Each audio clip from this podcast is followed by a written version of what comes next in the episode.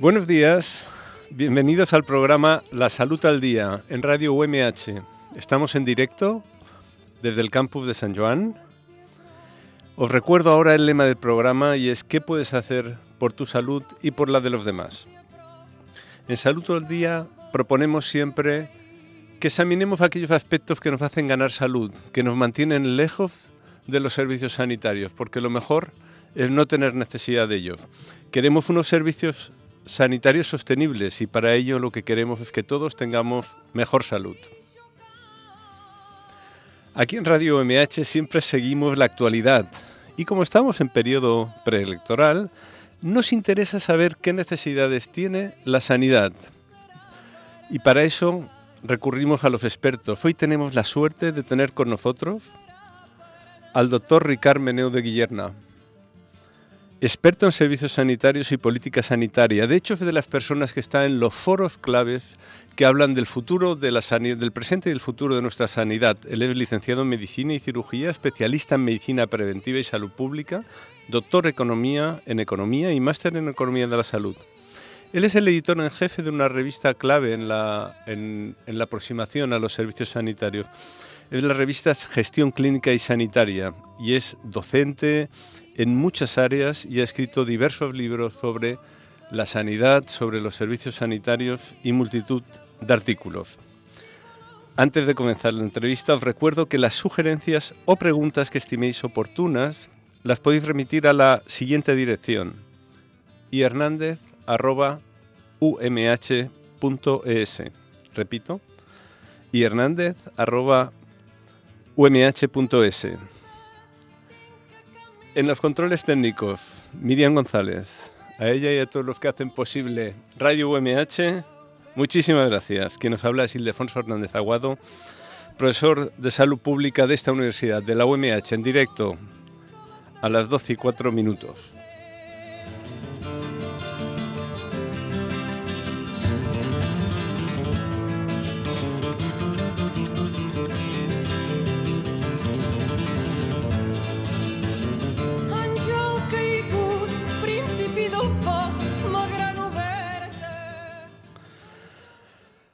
Doctor Ricard Beneu, buenos días, Ricard. Bienvenido al programa de Salud al Día.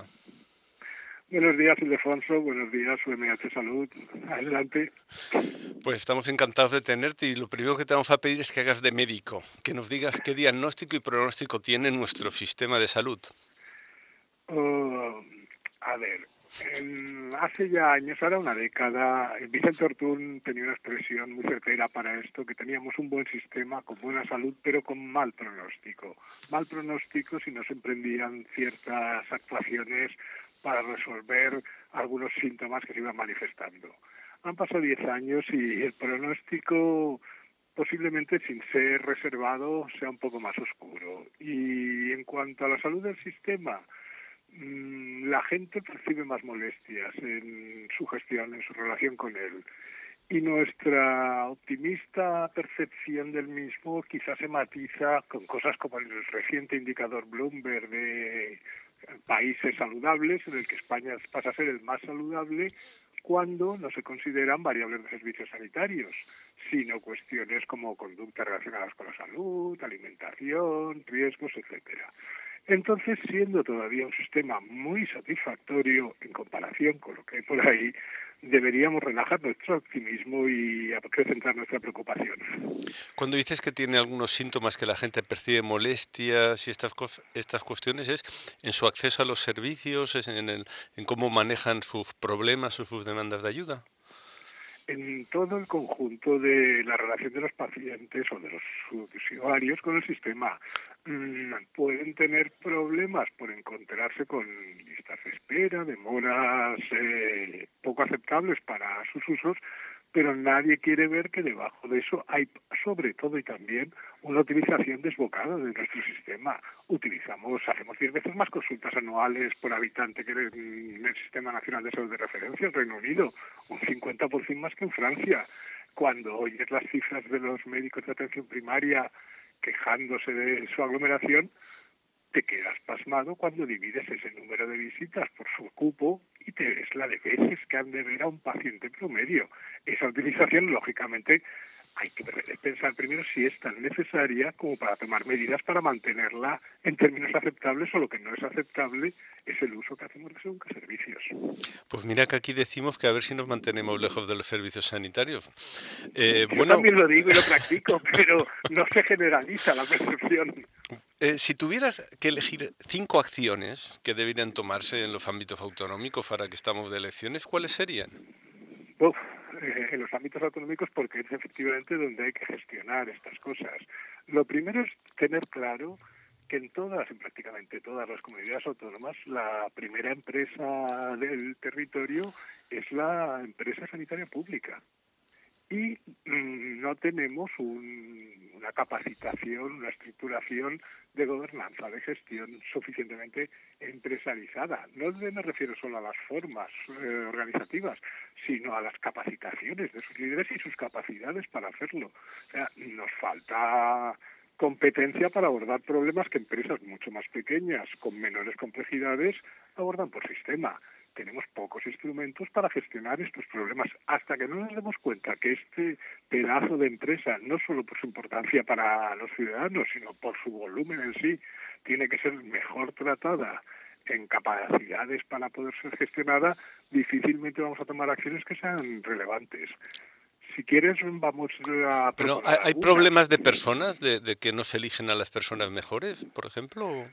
Mm, aparte de, aparte de los recursos de gestión. Si tuviésemos mejores eh, gente más capacitada y no como hemos tenido en muchas ocasiones gente con absoluta ignorancia de a qué se viene ni qué se busca aquí, mm, se encontrarían con, enormemente maniatadas por la estructuración organizativa, las reglas de gestión de personal en una empresa intensiva en trabajo humano, en trabajo humano de alta capacitación, son no decimonónicas, sino solo de los años 50, 60 del pasado siglo, eh, absolutamente encorsetadas. Bueno, pero con una diferencia, ¿no? Porque ahora hay mucho empleo basura, digamos, también en el servicio sanitario. y, eso, eso es crear mala salud a los, a los trabajadores, ¿no? Los malos los malos empleos en el sistema sanitario es porque no han conseguido las, las partes buenas, buenas entre comillas, buenas para los trabajadores, de estabilidad en el empleo pero por lo de, y en ocasiones hay verdadero maltrato con contratos insensatos, etcétera. Pero esto no se resuelve devolviendo a todos a la situación de llevando a todos a la situación de confort, donde estemos tranquilos con nuestra plaza para toda la vida, sin ningún tipo de incentivación, sin ningún tipo de amenazas, mm, confundiendo, como la frase clásica, el estado de bienestar con el bienestar de los trabajadores del Estado. Bueno, entonces eh, estoy entendiendo que debería haber más recursos para la gestión adecuada de los de los servicios. ¿Es posible que haya una gestión pública eficiente si a la gestión pública se la se, se le dan instrumentos para que gestione bien la sanidad?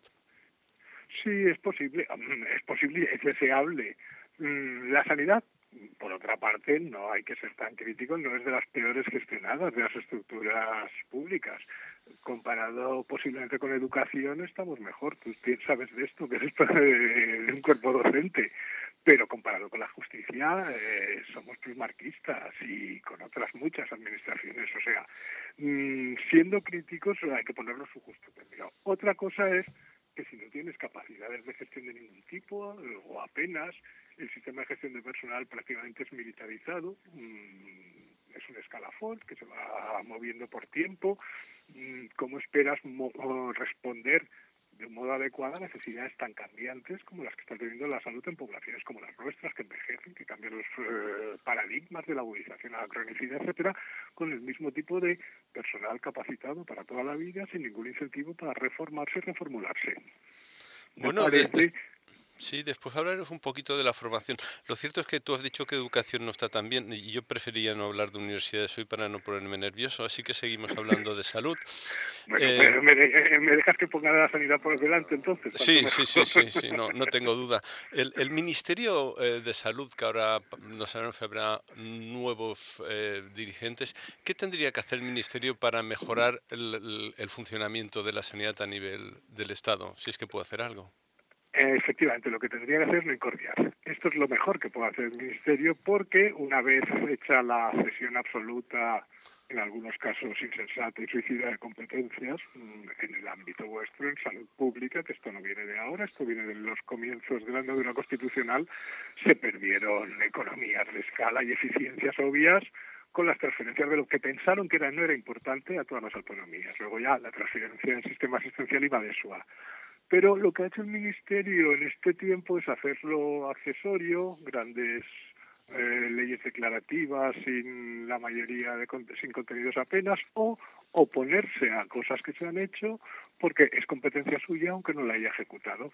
Recuerdo hace unos años el curioso caso en plena crisis de que las comunidades autónomas intentaban con el presupuesto que les dan responder a las prestaciones que decide el ministerio que deben de dar todas, intentaban eh, mejorar su eficiencia, comprar mejores precios y el Ministerio impugnaba estas estrategias diciendo que era competencia suya y que no lo iba a hacer tampoco.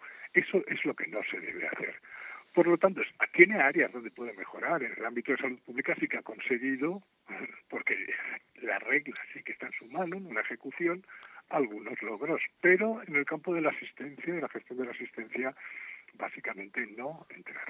Tampoco tienen know absolutamente ahora para poder decir nada con sentido.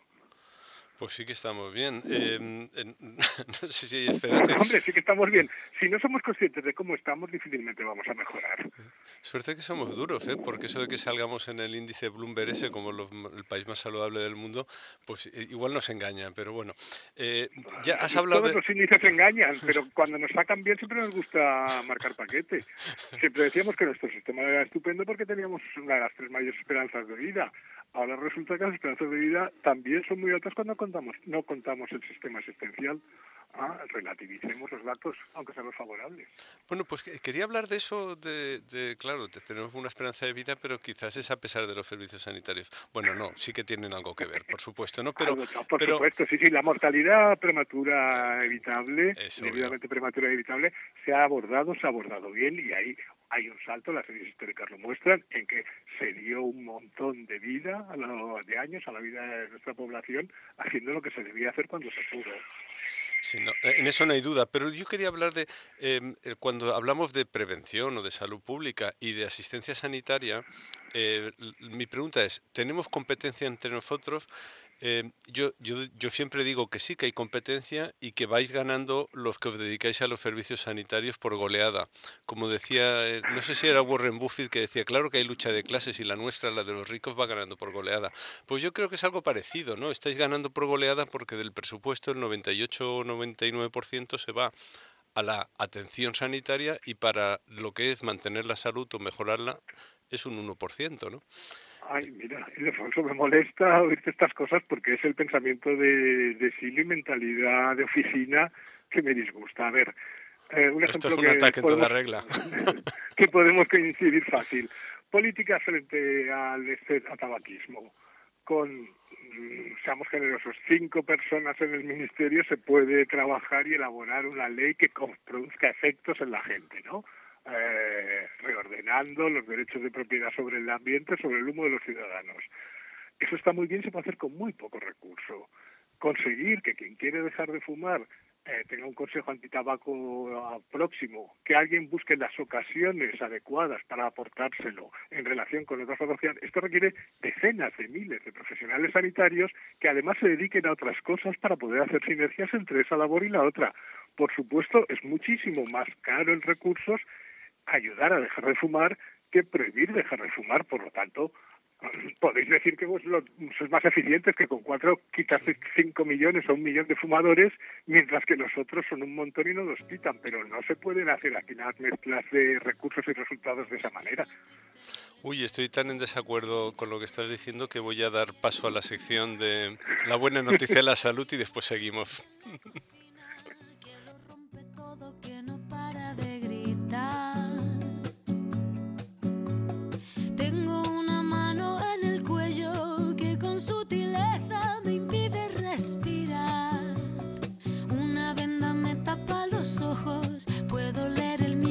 se acerca. Tengo un nudo en las cuerdas que ensucian mi Bueno, pues como estamos en periodo electoral, en la buena noticia de la salud de esta sección, Hoy traemos que SESPA, la Sociedad Española de Salud Pública y Administración Sanitaria, ha publicado un posicionamiento que se ha distribuido a los medios de comunicación en la que pide a los ciudadanos que sean críticos, que hagan una revisión crítica y que vean dónde poner su voto para proteger la salud y la de todos con ese voto. Es decir, que voten a aquellos partidos que tienen medidas que van en dirección a la mejora de la salud de la población. Son muchas las medidas que proponen y quizás podríamos destacar alguna. En lo que estábamos debatiendo y seguiremos debatiendo con el doctor Menú, podríamos hablar de que se pide que, no, que en la política del tabaco hay que seguir y hay que profundizar, porque se ha hecho, sí que es verdad, que las leyes de prevención del tabaquismo han tenido efectos, pero se han de cumplir y se ha de seguir avanzando y desarrollando nuevas normas en el tabaquismo, la prevención del tabaquismo, pero sobre todo este, este posicionamiento resalta la necesidad de respetar los derechos humanos porque sin derechos humanos no hay salud y por lo tanto lo de la universalización tiene que ser de verdad. Y ese posicionamiento también pide que haya buenos gobiernos, que haya unos gobiernos que cumplan la ley, que sean transparentes y que rindan cuentas de lo que hacen y que den una información muy transparente de todo lo que hacen y usen bien los recursos. O también se dice que en sanidad no siempre más es mejor. A veces hay que ir con cuidado y que hay muchas intervenciones sanitarias que se podían dejar de financiar. Como antes estábamos diciendo, a veces hay un, uso excesivo de los servicios sanitarios. Y por acabar, recordamos siempre que una de las prioridades es la prevención de la violencia de género. La violencia machista que está matando, pero no solamente matando. Si lo consideramos como una enfermedad eh, transmisible, estaríamos en todos los periódicos diciendo porque el sufrimiento diario que causa el machismo es extraordinario. Y además hay que dar recomendaciones también en otros niveles porque la salud se gana en las políticas, por ejemplo en las políticas municipales que hacen que la ciudad sea más amable, se pueda caminar bien, haya menos contaminación, etcétera, etcétera.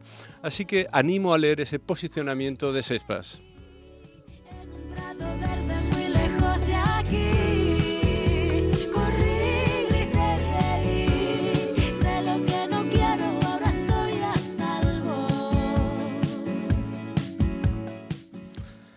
Ricard, ¿sigues ahí a pesar de que te he dicho que estaba en desacuerdo? No, por, eso me he quedado, por descontado, pero quería comentar algo sobre lo de las políticas, porque yo desde hace muchos años he defendido lo de leerse los programas, pero además de leerse los programas de las ofertas de los partidos, conviene pensarlas, porque generalmente van a halagar bajos instintos. hay ofertas de eliminar carriles o la bicicleta porque molestan a alguien para aparcar, o ofertas de ofrecer... Eh, accesos eh, a especialistas o formas de aseguramiento con bonificaciones fiscales. Todo esto suena bien a los oídos, pero hay que pensar en su sentido a largo plazo. A largo plazo, romper la unidad de aseguramiento eh, compulsivo, obligatorio para todos, no es bueno porque va dejando el sistema empobrecido a base de ser un sistema para los más pobres. No es bueno ah, porque sea una molestia para nuestros modos de vida insanos cambiar las facilidades para tener modos de circulación más aceptables. O no es bueno, ya que he hablado de la escasa capacidad en gestión sanitaria de las estructuras estatales, pedir devolver las competencias o querer recentralizar unas competencias que están perfectamente asumidas y gestionadas desde hace décadas en algunos casos y desde hace 15 años por la mayoría de las comunidades autónomas de este país. O sea, mm, que una cosa es cómo suena la música y luego qué significa esa letra. Y dicho lo pues cual podemos seguir hablando de lo que Bueno, eh, son ideas que aportas para que la gente se tenga una visión crítica, lo cual muy bien, porque lo que hace falta es esa capacidad crítica, esa madurez democrática para elegir bien. Bueno, eh, eh, yo antes con lo del tabaco, eh, no, yo no veo, no veo aceptable que un Estado como el español tenga, que no llega ni a cinco personas las que se dedican al tabaco a nivel central y muy pocas a nivel periférico. Eso no es, no es sensato, porque eh, desde la ley de 2011 no se ha hecho ni una nueva norma ni se ha hecho nada en relación a la prevención del tabaquismo, ni estatalmente ni en los, en los ámbitos autonómicos. Esa competencia enriquecedora que esperaríamos de las comunidades autónomas para ir más allá en la prevención del tabaquismo no nos ha dado lugar con alguna excepción que, se podría nombrar. Y eso es que... competencia peor, sí que algunas dieron mal ejemplo de cómo hacerlo. Fue competencia peor de cómo, de cómo Madrid se suele distinguir en eso, pero bueno, no quería nombrar, pero al final me ha salido la Comunidad de Madrid, eh, porque sí, siempre es, un, ejemplo o ilustra todo lo que no hay que hacer en salud pública. Bueno, eh, pero ahí sí que digo que los recursos en salud pública son necesarios, porque la eficiencia... no, lo discuto, solo señalo que la comparación de volúmenes, por supuesto, es David Goliat, pero que siempre tiene que ser David. Otra cosa es que puede crecer el doble, el triple o el cuádruple, David. Ah, bueno, entonces, entonces estamos de acuerdo. Yo no, no, no, entonces estamos de acuerdo. Yo no pensaba... No la comparación, la escala de ser necesariamente ah, distinta y abismal. Ahora, que crezca el, la parte pequeña que aporta en términos de recursos y beneficios más pues tiene mucho margen de ineficiencia para crecer, puede hacerlo con más soltura que está haciéndolo la otra, por sí, nos conformamos con un 0,2%. Bueno, eh, vamos a, un tema que, que, ha salido en el, en el, posicionamiento de SESPA, y es que eh, para las personas que nos escuchan es muy importante, para las personas en formación de la Universidad Miguel Hernández, y es cuando hablamos de esa frecuencia con, la que se hacen intervenciones innecesarias o perjudiciales. Y también eh, la, tendencia a pensar que el servicio sanitario no va a resolver problemas que son ajenos al servicio sanitario. Entonces, mi primera pregunta al respecto es, ¿tú percibes que el asunto en el que estamos trabajando hace tiempo eh, está calando en la esfera sanitaria, en los profesionales que están en los servicios? En los profesionales poco y no entre todos. Algunos son absolutamente impermeables. En el conjunto de la sociedad creo que todavía estamos en contraproductividad. O sea, cuanto más nos esforzamos y no por nuestro esfuerzo, más cala en sentido contrario. El más es mejor, eh, no hay que evitar una ocasión de meterse en un lío sanitario si lo puedes evitar. Sí, tenemos eh, muy poco éxito todavía, por más que cada vez se trabaja más contra las intervenciones innecesarias y potencialmente perjudiciales.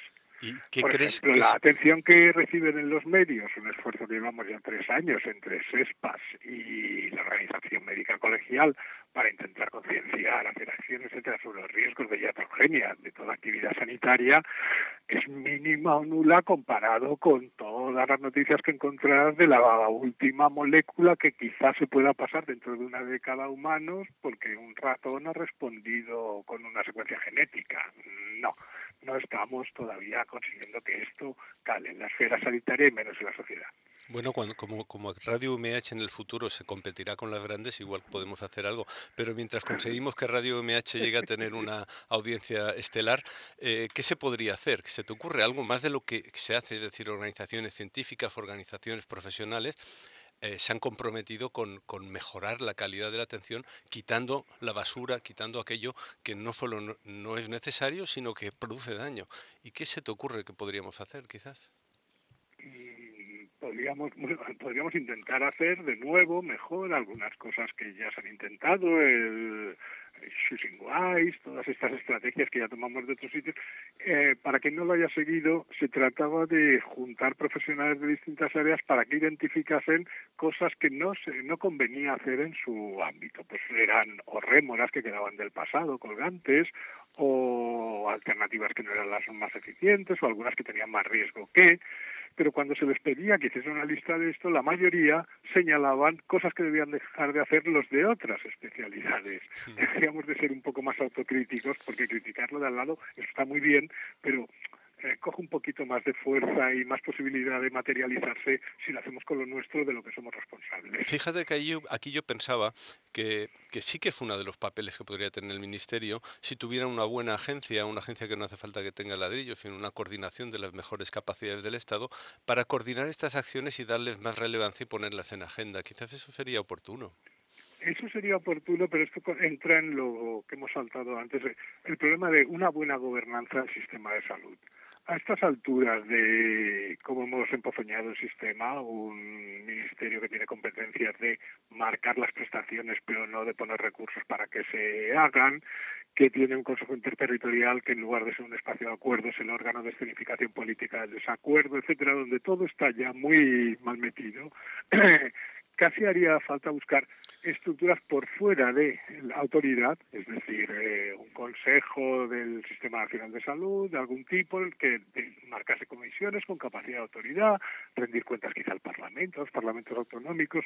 Eh, tenemos que cambiar el encaje para tener una gobernanza que no encaje en los malos usos que hemos gobernado durante años. Trabajemos por el futuro. ¿Tú qué piensas de qué, qué cambiarías en la formación? Ahora vamos a ir a la universidad. De los profesionales en, aquí, a los que formamos aquí en Ciencias de la Salud en la universidad no, que echarían falta. Yo hace tiempo que no paso por la universidad a recibir clases, no sé qué, pero por supuesto hace falta siempre más una más eh, una mayor perspectiva comunitaria de los efectos sociales de las acciones en salud.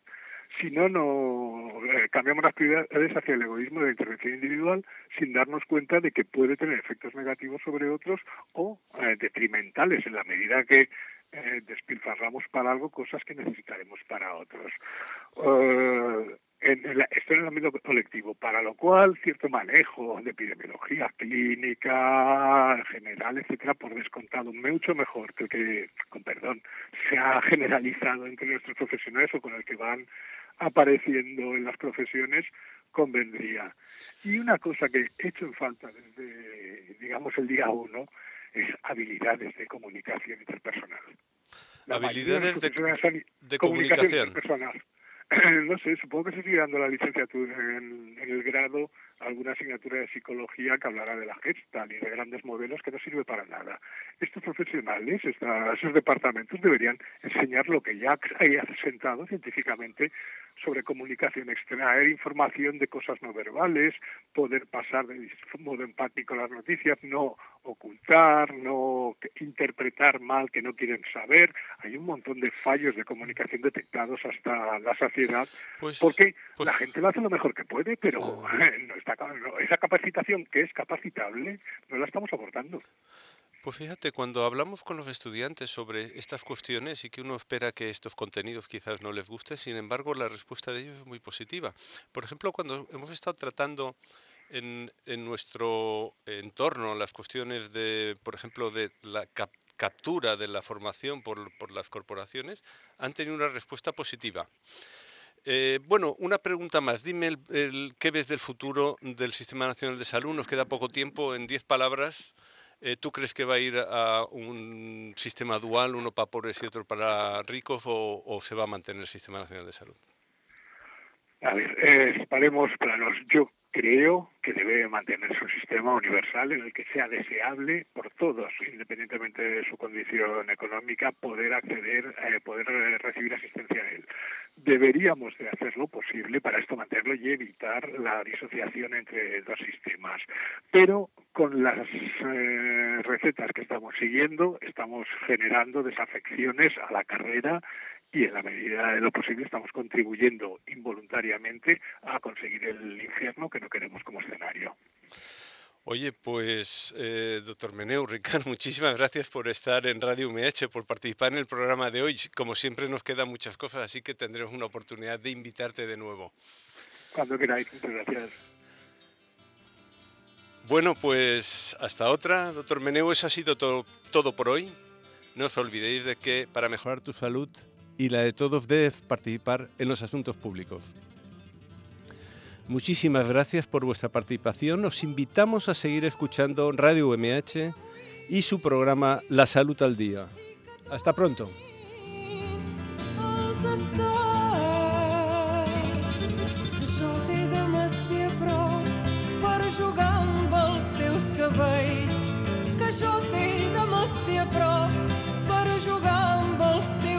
away.